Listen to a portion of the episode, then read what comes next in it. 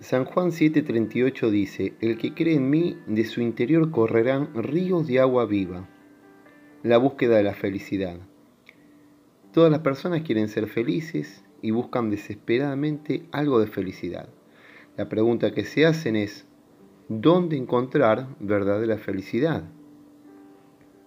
Es por esta razón que muchos gastan grandes sumas de dinero en conocer nuevos sitios turísticos, en recorrer nuevas rutas, pensando en encontrar algún nuevo lugar la clave de la felicidad.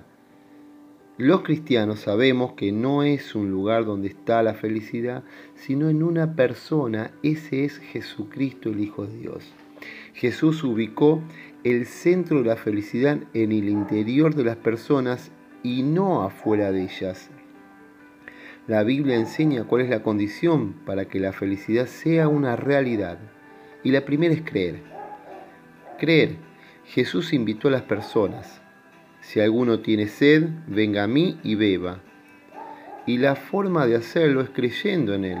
Por eso hizo la siguiente aclaración. El que cree en mí, de su interior correrán ríos de agua viva. La felicidad es una cuestión de fe en Jesús, pero este es el primer paso, porque el segundo es crecer.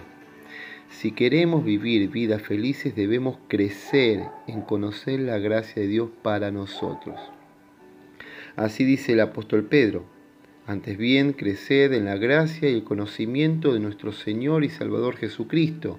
Segunda de Pedro 3:18. Crecer es conocer un poco más lo bueno que es Dios con nosotros y disfrutar su buena disposición para nuestras vidas. Hay cristianos que viven pensando que deben ganarse o merecer el favor de Dios y siempre están sufriendo porque sienten que no alcanzan a vivir como Dios espera de ellos. De esta manera viven sin la gracia de Dios. No disfrutan porque se sienten en deuda. Pero si crecieran un poquito en la gracia, empezarían a ser un poquito más felices. Y aún falta un tercer paso que es permanecer. La vida cristiana no se puede disfrutar verdaderamente si no se vive en estrecha relación de armonía con Dios. A esto la Biblia lo llama comunión.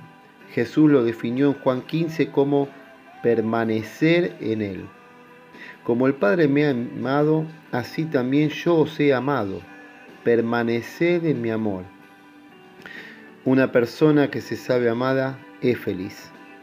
Esto es lo que Jesús esperaba de sus seguidores, que pudieran vivir en comunión con Él. El amor de Jesús por sus seguidores es lo que les daría verdadera felicidad.